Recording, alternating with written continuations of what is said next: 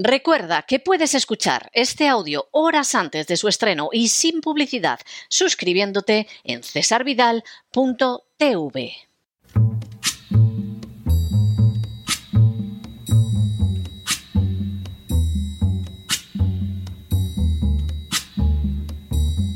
La voz con César Vidal, desde el exilio.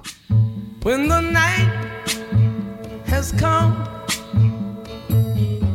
and the land is dark and the moon is the only light we'll see. No, I won't be afraid. Oh, I won't be afraid. Just as long as you stand, stand by me. Muy buenos días, muy buenas tardes, muy buenas noches y muy bienvenidos a esta nueva singladura de La Voz. Soy César Vidal, hoy es el viernes 3 de marzo de 2023 y me dirijo a los hispanoparlantes de ambos hemisferios, a los situados a uno y otro lado del Atlántico y como siempre lo hago desde el exilio. Corría el año 1796 y más concretamente el día 19 de septiembre cuando George Washington pronunció su discurso de despedida de la presidencia. Durante las dos décadas anteriores, Washington había sido no solo un político destacado, sino también el comandante supremo de las fuerzas americanas enfrentadas con el imperio inglés y finalmente el primer presidente de los Estados Unidos. Ahora había llegado el momento de retirarse y Washington decidió dejar a sus conciudadanos unas reflexiones sobre lo que tendría que ser imperativamente el futuro de la nación. Fue así como afirmó lo siguiente. Why quit our own to stand upon foreign ground? Why? By interweaving our destiny with that of any part of Europe, entangle our peace and prosperity in the toils of European ambition, rivalship, interest, humor, or caprice. It is our true policy to steer clear of permanent alliance with any portion of the foreign world. Lo que podría traducirse de la siguiente manera. ¿Por qué abandonar lo nuestro para establecernos en territorio extranjero? ¿Por qué, entremezclando nuestro destino con el de cualquier parte de Europa, enredar nuestra paz y nuestra prosperidad en las bregas de la ambición, la rivalidad, el interés, el humor o el capricho de Europa. Nuestra verdadera política es la de mantenernos libres de alianzas permanentes con cualquier porción del mundo extranjero.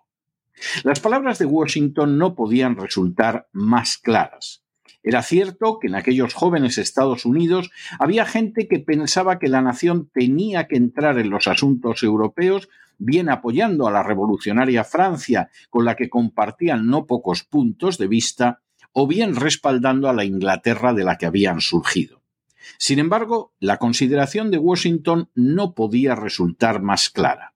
No existía la menor justificación para ir a territorio extranjero.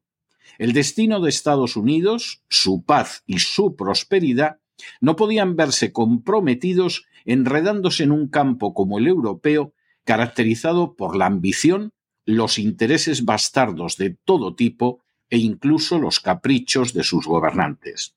Por eso, la verdadera política de los Estados Unidos de América tenía que ser la de mantenerse libres de alianzas permanentes con otras naciones.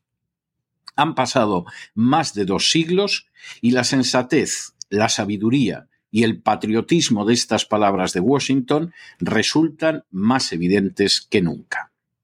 En las últimas horas hemos tenido nuevas noticias sobre la presencia militar de Estados Unidos en el extranjero. Sin ánimo de ser exhaustivos, los hechos son los siguientes. Primero, el pasado mes de febrero, la administración Biden llegó a un acuerdo con el gobierno de Filipinas para situar cuatro nuevas bases militares en el territorio de esta nación.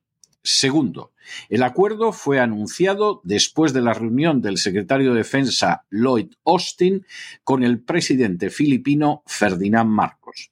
Tercero, De esta manera, Estados Unidos pasará a disponer de nueve bases militares ubicadas en el territorio de Filipinas. Cuarto, estas nueve bases militares se suman a las 313 bases americanas ya existentes en toda Asia Oriental. Quinto, en la actualidad, Estados Unidos cuenta con 750 bases militares en todo el planeta. Sexta, las 750 bases americanas en todo el mundo se sitúan en más de 80 países. Séptimo, esas 750 bases americanas implican más bases militares que las que haya mantenido cualquier nación, imperio o pueblo a lo largo de toda la historia de la humanidad. Octavo, de esas 750 bases, 119 están en Alemania, otras 119 en Japón, 73 en Corea del Sur y 44 en Italia. Noveno. A estas bases hay que añadir, entre otras, las situadas en Aruba, Bahrein, Cuba, Djibouti, España, Estonia, Grecia, Honduras, Irlanda, Jordania, Kenia, las Islas Marshall, Noruega, Omán, Rumanía, Túnez, Reino Unido, las Islas Vírgenes y Wake. Décimo. Así, junto a las 650 bases que reconoce oficialmente el Pentágono, existen además otras bases americanas en países como Irak, Siria, Níger, Kuwait, Kosovo, Israel o Arabia Saudí. Un décimo. En los últimos tiempos, las tropas americanas han realizado operaciones de combate oficiales y partiendo de esas bases en ocho países. Dodécimo. Este despliegue tiene un coste de no menos de 80 billones de dólares al año.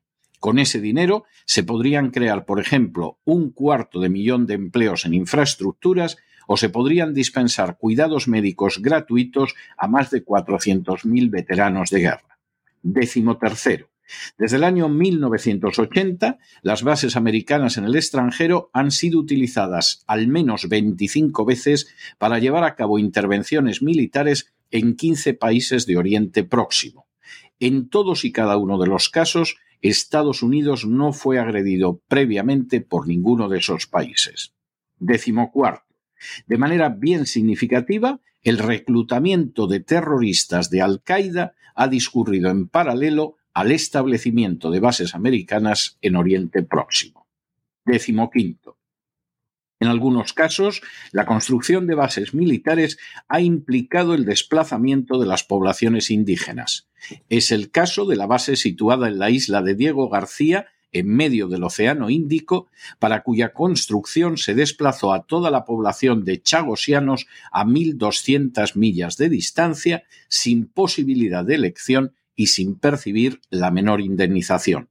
Las reclamaciones de los chagosianos han sido desatendidas por las diferentes administraciones de Estados Unidos, mientras que Human Rights Watch considera esos actos como crímenes contra la humanidad. Décimo sexto. Entre los daños derivados de la presencia de esas bases militares en el extranjero se encuentran la separación de las familias de aquellos que están destinados en las mismas, la presencia en 38 naciones que no son ni de lejos democráticas, pero a cuyos gobiernos dictatoriales las bases otorgan permanencia, el daño causado al medio ambiente, facilitado por acuerdos que eximen a Estados Unidos de indemnizar por los daños y de cumplir las propias leyes americanas en la materia, los crímenes y accidentes que han provocado serias protestas, como en Okinawa y han dañado quizá irreversiblemente la reputación internacional de Estados Unidos, la prostitución vinculada masivamente a la existencia de bases, como sucede en Corea del Sur, o las 18 poblaciones indígenas desplazadas por la construcción de estas bases militares. Décimo séptimo. En comparación con esa situación, en la que Estados Unidos cuenta con el 85% del total de bases militares desplegadas en el planeta, la segunda nación con más bases militares es Gran Bretaña, que es aliada de los Estados Unidos y que tiene 145, en su mayor parte residuos de su antiguo imperio colonial. Décimo octavo. A mucha más distancia se encuentra Francia, también aliada de Estados Unidos, con 13 bases militares, especialmente también en su antiguo imperio colonial. Décimo noveno. China tiene ocho bases militares en todo el planeta. Una está situada en Djibouti y las otras en islas artificiales del mar del sur de la China. Es decir, el número de bases militares americanas en el extranjero es casi 100 veces más que el de las bases chinas. Y vigésimo, por su parte, Rusia cuenta con una docena de bases en el extranjero, lo que implica unas 70 veces menos que Estados Unidos. Entre las grandes creaciones del genio político de la historia humana se encuentra la fundación de los Estados Unidos de América. Situados sobre el cimiento de una visión del cristianismo procedente de la Biblia y muy en especial del pensamiento de los puritanos y de la reforma protestante del siglo XVI, Estados Unidos fue creado como la primera nación de la historia contemporánea con un sistema de separación de poderes que evitara la tiranía frente a una Europa caracterizada por monarquías absolutas, con la excepción de la corrupta monarquía parlamentaria inglesa, no se puede negar que el nacimiento de Estados Unidos representaba un faro de luz en medio de las profundas tinieblas del absolutismo. Estados Unidos se constituía así como una república de ciudadanos libres e iguales, algo totalmente inconcebible en la Europa de aquellos momentos. Para mantenerse como tal, los padres fundadores señalaron varios aspectos obligatorios que iban desde un control riguroso a la hora de otorgar la nacionalidad a inmigrantes, a los impuestos bajos o la separación de la Iglesia y el Estado, pasando por una cosmovisión que se basara en los principios morales derivados de la Biblia. Entre ese conjunto de aspectos indispensables para poder mantener la democracia estaba también el de no involucrarse en la política de naciones extranjeras y en especial de las naciones de Europa. Dar un paso así implicaría dañar la prosperidad y la libertad de Estados Unidos con consecuencias funestas. Estados Unidos estaba llamado a ser una república de libertad que arrojara su luminosidad sobre el mundo, y no un imperio que se inmiscuyera en conflictos intercontinentales causando daños a su propia libertad y a su propia prosperidad. Cuando a la luz de lo que sucede en la actualidad se examinan los hechos contemporáneos, resulta evidente que los padres fundadores tenían toda la razón. Desde hace décadas, Estados Unidos padece un drama que lo afecta en primer lugar, pero que también tiene consecuencias letales para el resto del mundo.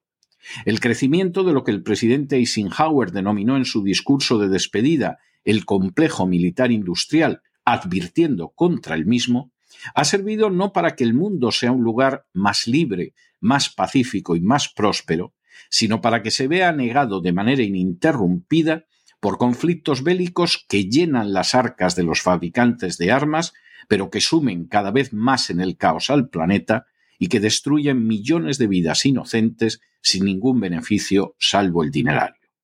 Cuando Madeleine Albright, encargada de los asuntos exteriores durante la presidencia de Bill Clinton, afirmó en público que la muerte de más de medio millón de niños en Irak había merecido la pena, estaba afirmando una gran verdad. El asesinato masivo de criaturas totalmente inocentes era un daño colateral sin importancia para aquellos que componen el complejo industrial militar. Para ellos, ciertamente había merecido la pena. De la misma manera, hoy en día, esa misma gente no tendría problema de conciencia alguno en arrastrar al mundo a una tercera guerra mundial que se libraría con armamento nuclear. Sin embargo, para los que creen, como quien ahora se dirige a ustedes, en la libertad y en la justicia, constituye un espantoso crimen contra la humanidad. Precisamente por ello, las bases militares en el extranjero carecen de razón de ser, salvo para favorecer los intereses inconfesables del complejo militar industrial. No están justificadas por la política de China, a la que la administración Biden pretende rodear con bases militares enemigas y que solo cuenta con ocho bases militares en todo el planeta. No están justificadas por la política de Rusia, a la que no se ha dejado de acosar desde hace décadas empujando la OTAN hacia sus fronteras y que solo cuenta con una docena de bases en todo el planeta, mayoritariamente en Asia y en antiguos territorios de la Unión Soviética. No están justificadas ni siquiera como parte de un plan para mantener la paz en el globo, porque esas bases han sido utilizadas una y otra vez para agredir a naciones que no habían atacado con anterioridad a los Estados Unidos, para respaldar a dictaduras horribles y para iniciar guerras cuyas consecuencias han sido desastrosas, incluido para Estados Unidos, que las ha perdido estrepitosamente, como en el caso de Afganistán. Si por citar solo un ejemplo, los ciudadanos americanos supieran cómo la guerra de Vietnam separó el dólar del patrón oro, convirtiéndolo en un papel. Cómo esa misma guerra cegó de raíz la posibilidad de contar con una sanidad pública universal en Estados Unidos, y cómo solo sirvió para que determinadas oligarquías se enriquecieran con la sangre de americanos y vietnamitas y se pusieran a pensar en la próxima guerra, en este mundo podrían cambiar muchas cosas.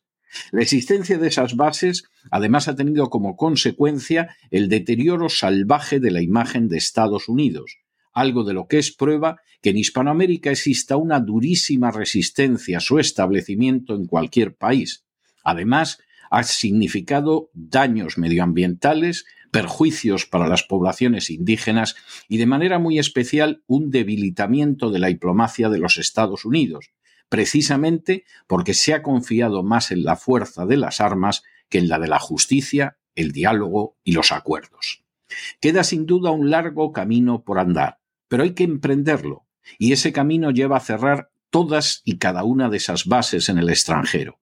Es el camino para emplear su inmenso gasto en las necesidades reales del pueblo americano, y es el camino para dar lugar a una política basada en la diplomacia y el entendimiento, y no en la presencia de fuerzas extranjeras en cualquier territorio nacional. En ese camino prolongado y difícil siempre serán un faro de inspiración las palabras de los padres fundadores, el primero de los cuales, George Washington, advirtió en contra de mantener alianzas militares permanentes y de enredarse en conflictos en suelo extranjero, especialmente en Europa. Pero no se dejen llevar por el desánimo o la frustración, y es que a pesar de que los poderosos muchas veces parecen gigantes, es solo porque se les contempla de rodillas, y ya va siendo hora de ponerse en pie. En el tiempo que han necesitado ustedes para escuchar este editorial, la deuda pública de España ha aumentado en cerca de 7 millones de euros y desgraciadamente está muy vinculada a un gasto militar como el de enviar armas a Ucrania que no necesita en absoluto el pueblo español para defender sus mejores intereses. Muy buenos días, muy buenas tardes, muy buenas noches. Les ha hablado César Vidal desde el exilio. Que Dios los bendiga.